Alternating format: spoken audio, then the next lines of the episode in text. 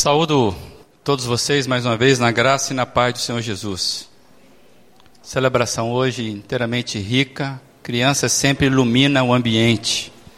A gente fica feliz por isso. O desafio para nós hoje é conversarmos sobre algo que pulsa no coração de Deus desde sempre. Este é o mês que nós tiramos para refletir, pensar, inclusive cantarmos, como cantamos agora há pouco com as crianças, sobre missões. E nós queremos rapidamente hoje refletir algo que eu entendo que é relevante para a tua vida, para a nossa vida. Nós que somos uma igreja, e por sermos uma igreja, isso tudo tem a ver conosco, é um assunto que nos interessa.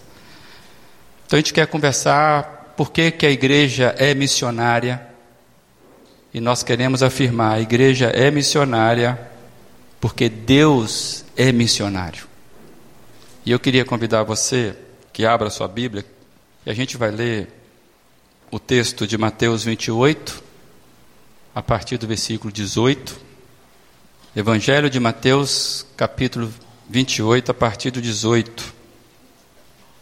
Então Jesus aproximou-se deles e disse: foi-me dada toda a autoridade nos céus e na terra. Portanto, vão e façam discípulos de todas as nações, batizando-os em nome do Pai e do Filho e do Espírito Santo, ensinando-os a obedecer tudo o que eu lhes ordenei. E eu estarei sempre com vocês até o fim dos tempos. Eu quero ler mais um texto na fala de Jesus, que diz assim, João 20, 21, também está projetado. Assim como o Pai me enviou, eu os envio. Jesus falando também para o mesmo público. Assim como o Pai me enviou, eu os envio.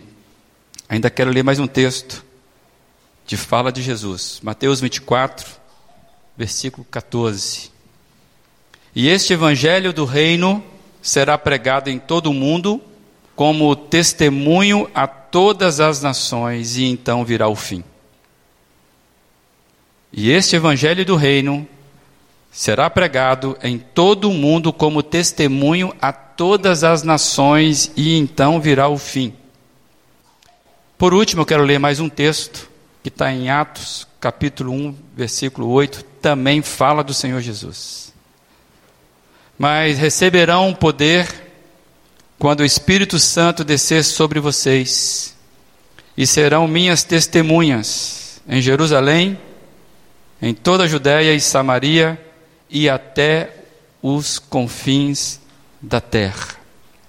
Que Deus abençoe essa palavra ou estas expressões da palavra dele no seu coração. Vamos orar mais uma vez para que haja fruto dessa palavra no seu e no meu coração. Deus amado, que alegria podermos mais uma vez abrir a tua palavra neste local e neste dia e vermos tantas informações de instrução para o nosso coração. Que hoje seja mais uma vez, ó Deus, que o Senhor possa nos surpreender pela palavra viva que o Senhor tem. E apesar da minha limitação aqui, o Senhor possa ter liberdade pelo teu Santo Espírito de nos alimentar ricamente com a tua graça. Em nome do Senhor Jesus. Amém. Vocês perceberam que nós temos um carinho muito grande com um casal missionário que nós temos adotado já há alguns anos. O Alexandre, a Valquíria e agora o, o filhinho, né, o pequeno Ben. E eles estão lá em Guiné-Bissau para fazer uma tarefa muito difícil.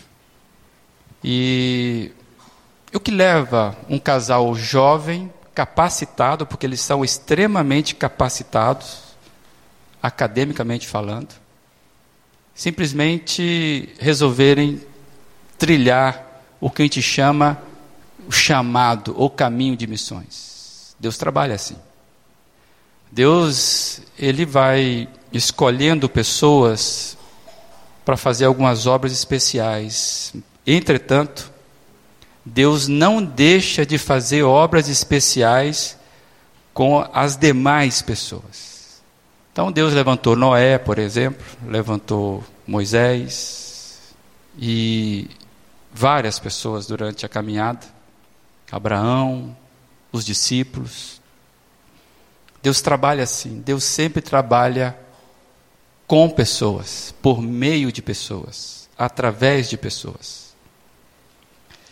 E quando a gente fala de missões, a gente precisa entender então que, que esse movimento é um movimento que Deus convoca pessoas para estar dentro dele.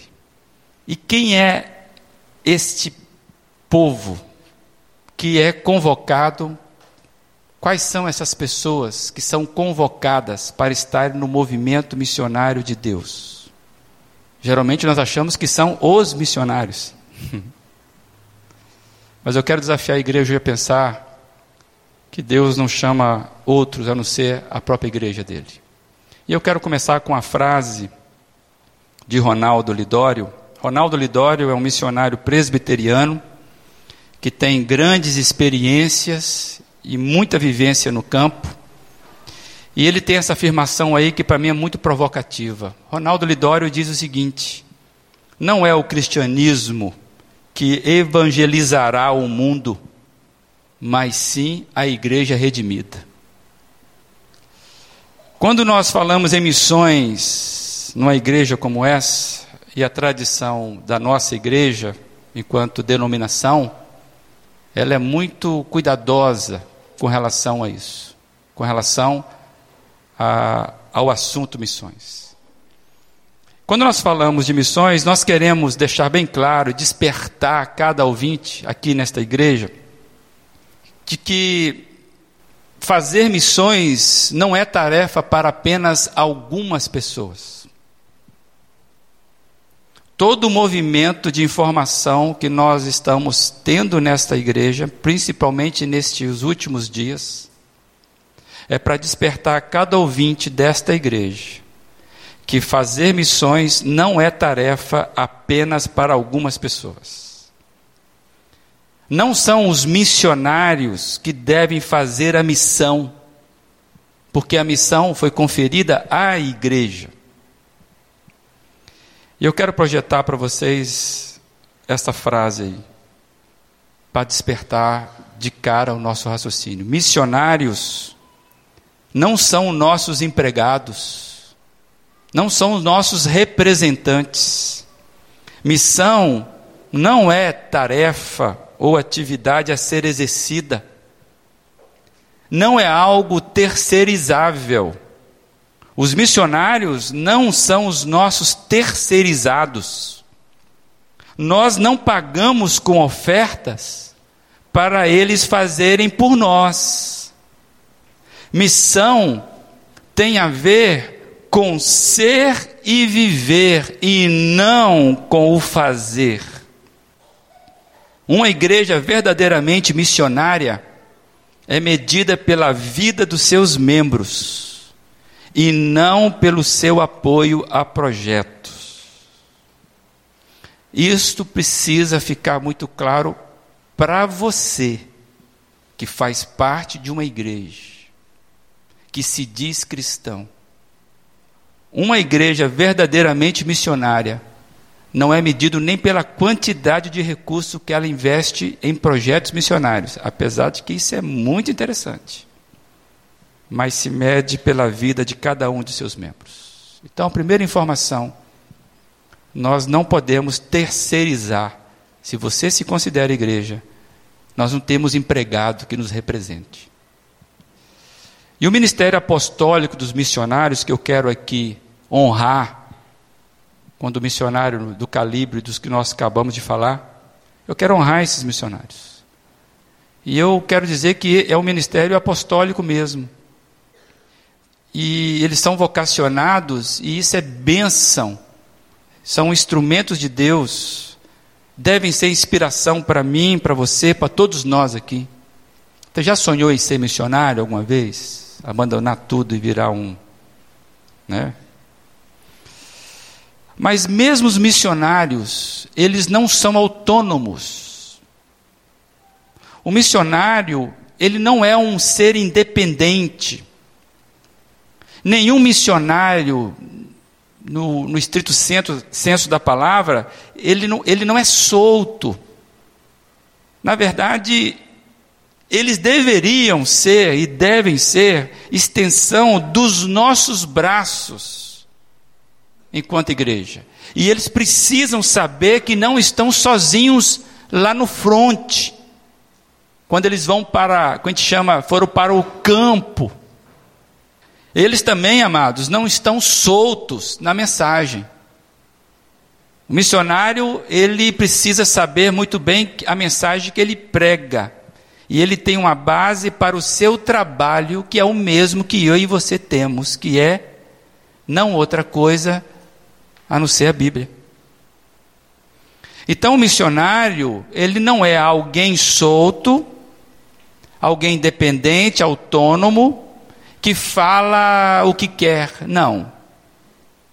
Então, eu quero já chamar a atenção que o missionário, reconhecidamente por nós, aquele que sai para se prepara, vocacionado, ele deve ser extensão da nossa igreja, da nossa igreja.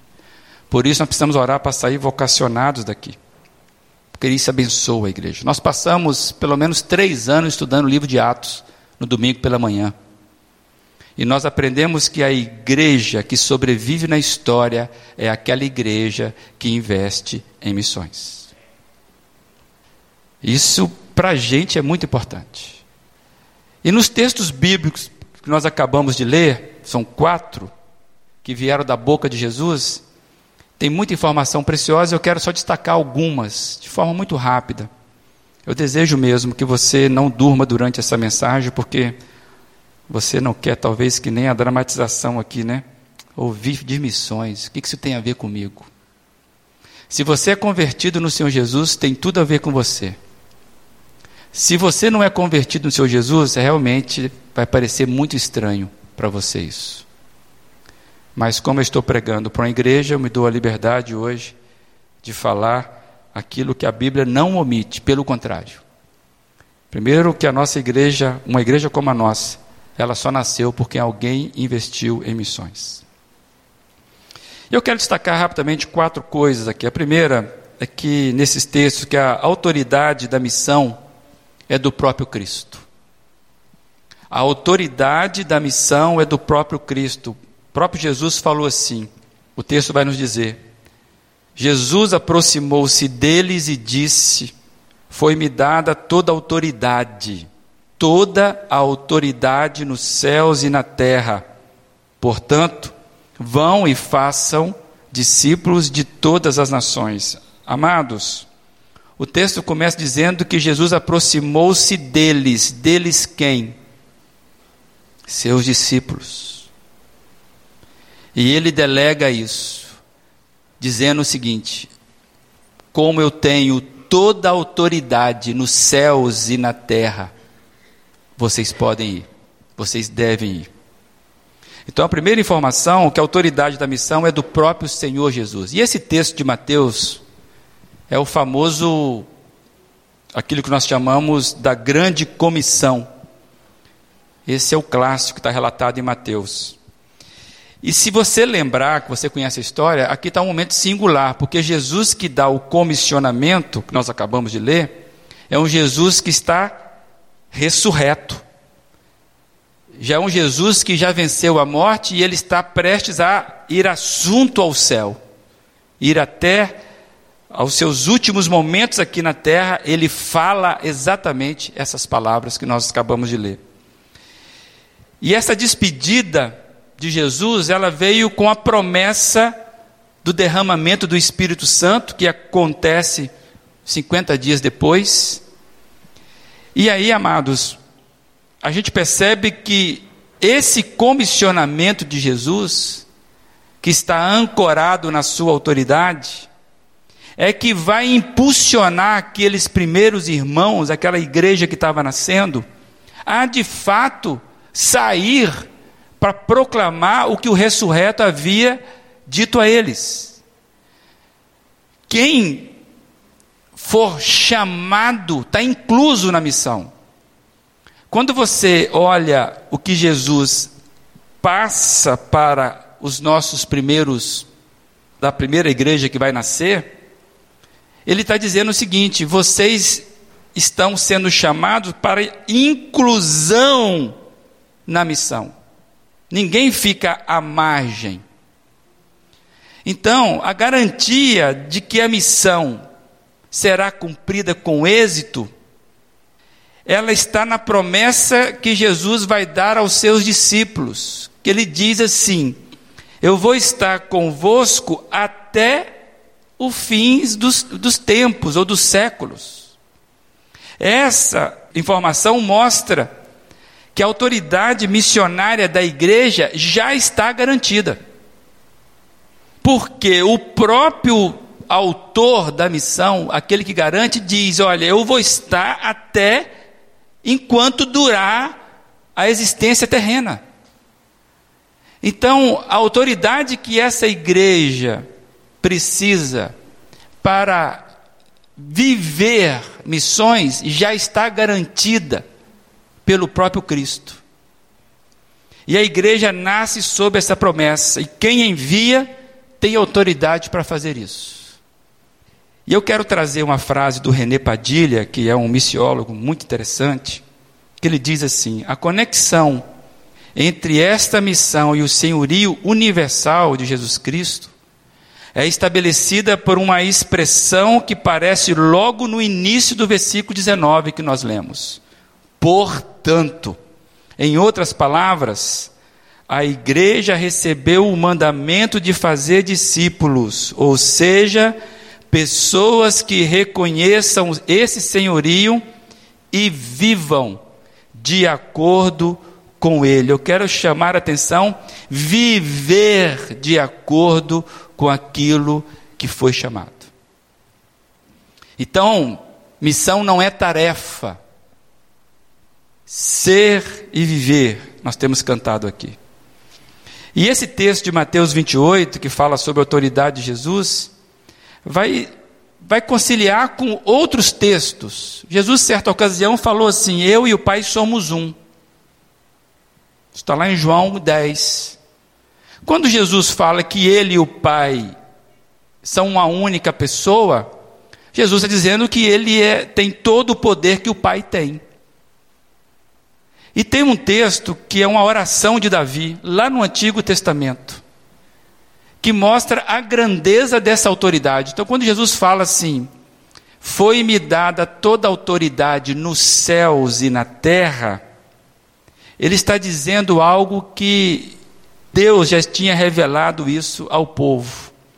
Acompanhe comigo 1 Crônicas 29, 11, 12, é uma oração de Davi que diz assim: Teus, ó Senhor, são a grandeza, o poder, a glória, a majestade e o esplendor, pois tudo que há nos céus e na terra é teu.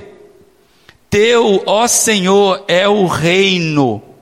Tu estás acima de tudo. A riqueza riqueza e a honra vêm de ti.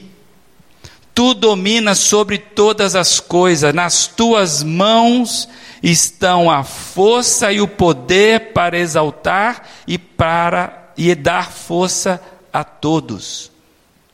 Se eu e você não tivesse nenhum tipo de constrangimento hoje, nós cairíamos de joelhos diante desse Deus. Nenhum outro ser teria condição de receber esse tipo de de declaração. Então, quando Jesus fala, eu e o Pai somos um, e me foi dada toda a autoridade nos céus e na terra. Amado, Jesus não é um brother, não é um guru, não é alguém que vai ser Marte de alguma coisa. Sua vida é por causa de Jesus, mesmo que você não saiba disso. E o que sustenta a autoridade de Jesus é porque ele foi ímpar. O que escandaliza o mundo é a mensagem da ressurreição. Tem muita gente que pode estar sentada aqui hoje, que de certa forma desconfia se de fato Jesus ressuscitou. Porque isso é escândalo. Não cabe na nossa cabeça. A autoridade de Jesus é autoridade divina. E ele fala para a igreja: sob a minha autoridade é que vocês vão fazer missão. Vocês vão viver missão. Eu envio vocês sobre essa autoridade. A outra informação, que se a autoridade é do próprio Cristo, eu vejo que o modelo da missão é o próprio Cristo. Quando você lê o texto de João 20, 21, assim como o Pai me enviou, eu os envio. Desde o princípio, a revelação bíblica vem nos mostrando o movimento missionário de Deus. Deus é o primeiro e o principal missionário da história. Não sei se você já ouviu essa expressão. Que Deus é missionário. E é o primeiro, é o que deu o pontapé. Ele é o nosso paradigma. E Deus constituiu o povo de Israel afirmando que suas promessas, que seriam a partir de Abraão, capítulo 12 de Gênesis, ele diz para Abraão que todas as famílias da terra seriam abençoadas pelo chamado de Abraão. Então, a sua família aqui nos confins da terra é abençoada porque o Deus missionário que mexeu no movimento das nações resolveu criar um povo do nada para abençoar todas as, todas as nações e todas as famílias da terra. O próprio Deus, como missionário, inicia esse movimento abençoador. E da mesma forma, a constituição do povo de Israel vai ter uma finalidade que a Bíblia deixa claro. Eles foram criados para serem sacerdote entre as demais nações. Basta você ler o livro do Êxodo, onde o povo é constituído. O que transparece indicar é que Deus sempre teve intenção. Deus não fez nada casual. E Deus intencionou para Israel, para criar Israel, para que ele se tornasse testemunha a respeito deste próprio Deus. Entre outros povos, por exemplo, Deus dá a lei. A lei de Moisés é algo bem diferente de outras leis. Inclusive, ela começa com afirmativa, dizendo que não há um outro Deus senão o próprio Deus que estava sendo revelado em Israel. Para um mundo pagão, politeísta, isso era uma afronta. Então, o que Deus queria, o intento de Deus, seria então que Israel fosse uma nação distinta das demais, um povo que fosse uma espécie de guia para as demais nações, para conduzir as nações a Ele, Deus.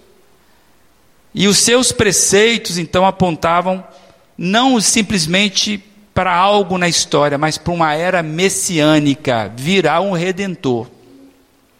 Quando Jesus venha, vem naquele tempo, a Bíblia vai dizer que é o ápice de todos os tempos. Havia uma expectativa enorme para que o Messias viesse, e não só naquele rincão de mundo. Exemplo. Nós já falamos isso aqui um tempo atrás. Há um uma consciência coletiva de todos nós de que esse mundo vai acabar um dia. Não adianta se tem provado na, na, na ciência ou não, mas há uma consciência mundial de que o mundo parece a qualquer momento vai dar um control alt del. O alienígena vai invadir, o meteoro vai bater, vai, o, o, o mar vai engolir todo mundo. O ser humano, ele sabe disso, de alguma forma. Era isso que estava acontecendo quando Jesus vem. O mundo estava preparado para entender que veio alguém diferente. É aquele prometido lá atrás. Então, se você olha para a tua Bíblia, você precisa entender que todo movimento em Israel é porque Deus estava querendo atingir você. O amor de Deus fez com que ele criasse coisas que nós não entendemos. Então, eu queria que você lesse comigo um texto de Isaías 43, que isso foi escrito pelo menos 600 anos antes de Cristo. Olha que texto que deixa isso muito evidente.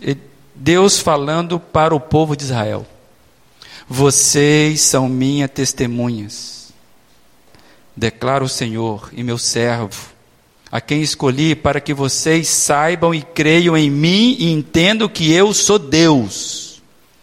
E eu, eu mesmo, sou o Senhor e além de mim não há salvador algum. Eu revelei, eu salvei e anunciei.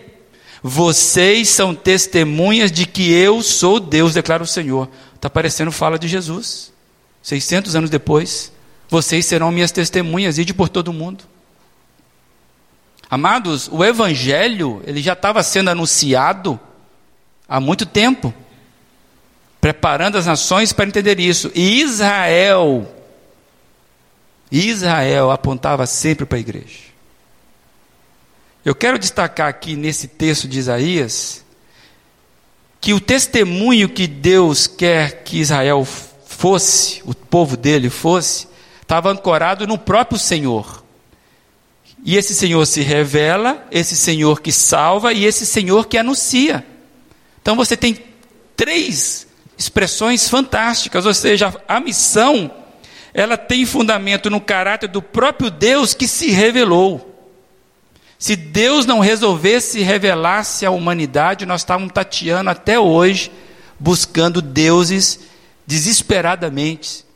Tem muitos povos que precisam da luz do Evangelho, porque estão tateando nesta revelação, procurando deuses, por exemplo, em rios, em árvores, em estrelas, Deus se revelou. E mais, Deus ele tem atos de salvação na constituição desse povo e mais, Deus proclamou coisas novas para esse povo.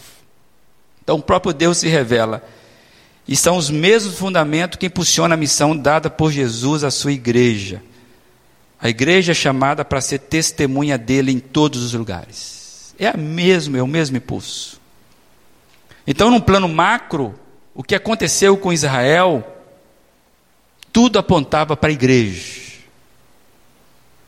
Então, quando a gente olha para os problemas de Israel no passado, a gente tem que ficar grilado. Porque a minha pergunta é: Israel cumpriu a missão dele? Eu tenho para mim que Israel falhou na missão dele. Porque justamente o povo de Israel com a religião que criou, que vai matar o Senhor Jesus, vai perseguir o Senhor Jesus. Aí o que Deus faz é renovar a aliança dele agora com um novo povo que é chamado igreja. Ele começa a construir então uma nova humanidade. E é sobre esse movimento divino na história, amados, que nós precisamos ficar bem alerta. Deus iniciou o movimento missionário na história, criando o povo de Israel, e esse movimento continua hoje pela igreja, autorizado por Jesus Cristo. Eu quero trazer uma frase de Paul Ribert, ele é um missiólogo muito interessante também nesse livro, que ele fala sobre as diversas nações. Ele coloca assim: a história da humanidade é primeiramente e, acima de tudo, a história da missão de Deus para redimir os pecadores que buscam a salvação. A história de Jesus, que veio como missionário, e a história do Espírito Santo de Deus, que atua nos corações daqueles que o ouvem. A missão é fundamentalmente de Deus e nós somos apenas parte desta missão.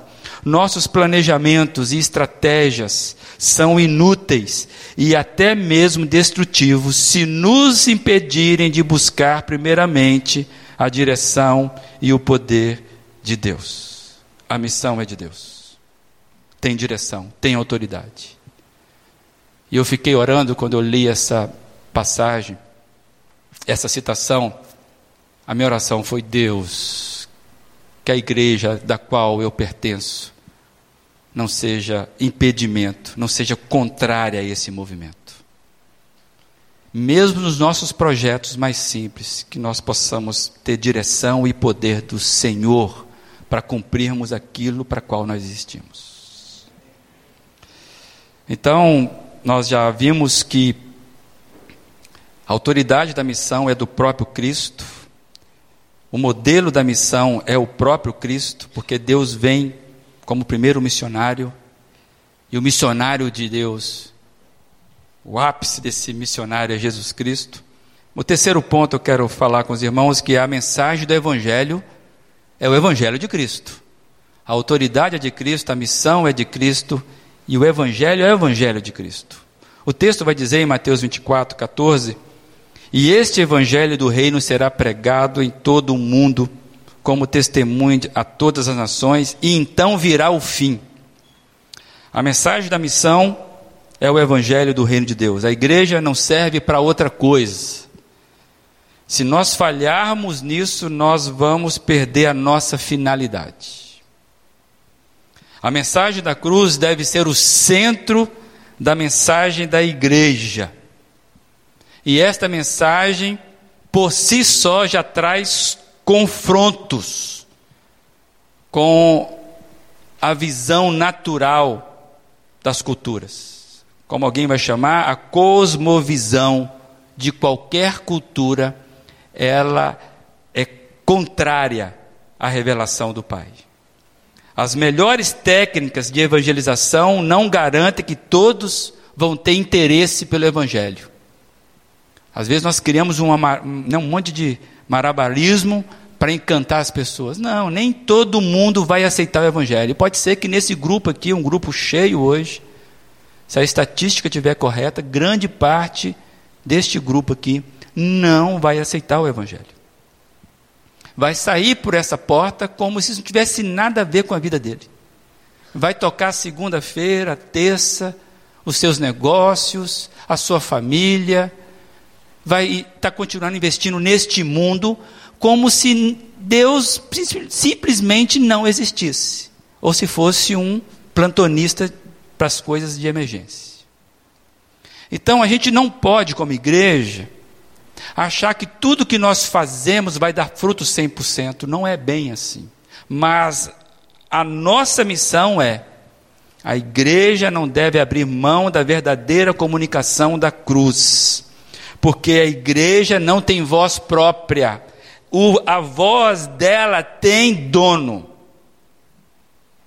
Se nós começarmos a falar algo que não é do dono da voz, nós estamos cometendo um sacrilégio, podemos dizer assim. Então, tudo que a igreja faz é para cumprir, para viver, para experimentar, para transmitir a missão de Deus. Porque a missão é de Deus, Ele é a autoridade. E eu achei uma frase de Lutero, lá no século XVI, Lutero fala uma frase muito forte. Ele diz assim: qualquer ensinamento que não se enquadre nas Escrituras deve ser rejeitado, mesmo que faça chover milagres todos os dias. E olha que ele não ligou a televisão brasileira nos últimos 20 anos. Se ele tivesse ligado a tele, televisão brasileira nos últimos 20 anos, eu não sei como é que Lutero ele daria um ataque. E dizer que aquela igreja é evangélica. Amados, nós chutamos nós sujamos. Nós tínhamos que ter vergonha. A nossa geração, a nossa geração, alguém já disse isso, é a geração de cristãos mais frouxos, frouxos que a história já teve. Fico pensando nisso. Toda comunicação do Evangelho deve ser baseada em princípios bíblicos. Não em autoajuda, não em poder qualquer, não em animar o público, eu sei muita piada. Lá de Minas tem muita piada boa. Não é só de pinga. Mas evangelho é coisa séria. Deve-se partir da Bíblia e não da cultura. A mensagem é um processo de comunicação que tem que entrar na cultura. E não a cultura moldar a mensagem da igreja. O evangelho deve ser explicado a partir de si mesmo e não da cultura. O alvo final da apresentação da mensagem do Evangelho é levar o homem ao conhecimento de Cristo e não simplesmente comunicar.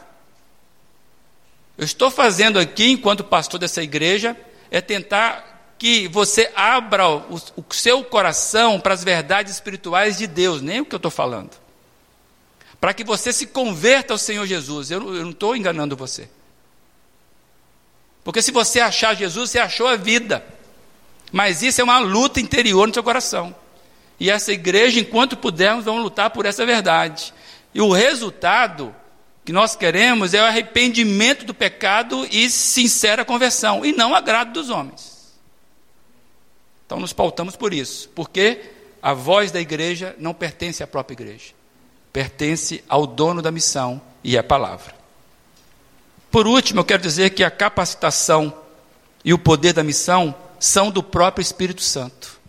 A, a capacidade e o poder da missão são do próprio Espírito Santo. Está em Atos. Mas receberão poder quando o Espírito Santo descer sobre vocês. Aí sim, vocês serão minhas testemunhas por onde caminhar. Os resultados são obras do Espírito Santo, que é o verdadeiro convencedor, podemos dizer, das almas. Não existe nenhuma outra força que deve atuar na igreja. Não podemos perder o foco de que somos apenas barros barros nas mãos dele. Então, se há alguma capacidade na igreja, algum poder na igreja, é porque o Espírito Santo atua e é dele para ele. Diante disso, dessas quatro quatro apontamentos, eu quero trabalhar algumas aplicações, já finalizando.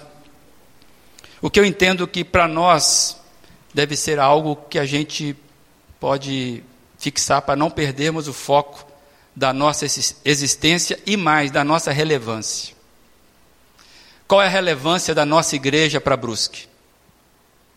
Se decidíssemos fechar a nossa igreja em Brusque, temos visitantes aqui, será que vocês sentiriam falta da gente? Será que se nós fechássemos, deixássemos de existir, qual o impacto que isso traria para a nossa sociedade? Pensando sobre isso, porque a gente, quer, a gente não quer perder a nossa relevância. Eu quero trazer duas frases. A primeira de Ana Maria Agaard, missióloga, velhinha já. Ela falou assim: a missão não é primordialmente uma atividade da igreja, mas um atributo de Deus. Deus é um Deus missionário. Existe igreja porque existe missão e não vice-versa. Eu fico pasmo que hoje tem um movimento nas igrejas cristãs que reivindicam outras coisas a não ser a missão da, dada por Deus como base da igreja. Desculpa, a igreja não nasceu para fazer boa música. Ela deve fazer boa música, mas ela não é primordial da igreja fazer boa música. E olha que nós temos bons exemplos. Sebastião Bach, por exemplo, impactou a geração dele com excelentes músicas, ao ponto das pessoas irem à igreja para ouvir boa música. Poderia ser assim hoje. Mas a igreja não nasceu para produzir boa música. A igreja não nasceu para produzir uma cultura mais interessante. A igreja nasceu e ela só existe para cumprir a missão dado a ela. Missão é o ar que respira uma igreja sadia. Tem muita igreja se especializando em coisas que eu pergunto: onde é que está a missão nesse negócio? A missão não é primordialmente uma atividade da igreja, é um atributo de Deus. Deus é missionário e a igreja só existe por causa disso. E eu quero trazer a frase de David Bosch. Essas duas frases estão nesse livro aí, Missão Transformadora. Uma indicação que quem gosta de ler coisa boa está aí.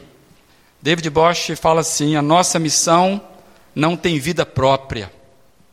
Só nas mãos de Deus que envia pode-se denominá-la verdadeiramente de missão. mormente porque a iniciativa missionária provém apenas de Deus.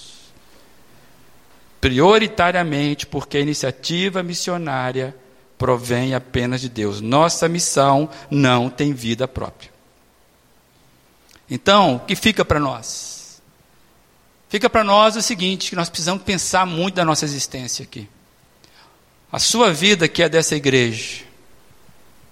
O que você faz que contribui para a missão de Deus? Ou você nunca leu Mateus 28, Mateus 24, Atos 1:8 que nós estamos lendo hoje, achando que isso não é para você? Você segue o fluxo. Que bom que nós temos um casal de missionário para fazer o serviço para a gente. Aí domingo que vem nós levantar uma oferta. Que legal, né? E a gente tem que fazer aqui uma insistência para você lembrar da oferta. Aí você traz a oferta. Ai, cumpri o meu dever.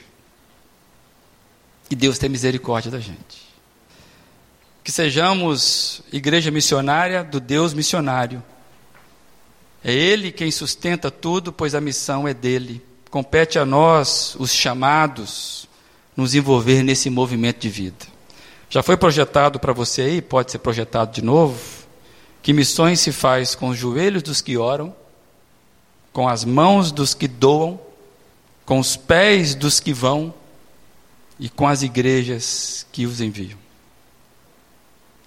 Que Deus nos ache pelos endereços individuais, pessoas com espírito missionário. Amém? Amém? Deus abençoe a sua vida e que haja muito mesmo da vida dele na sua vida, porque senão não vai valer a pena.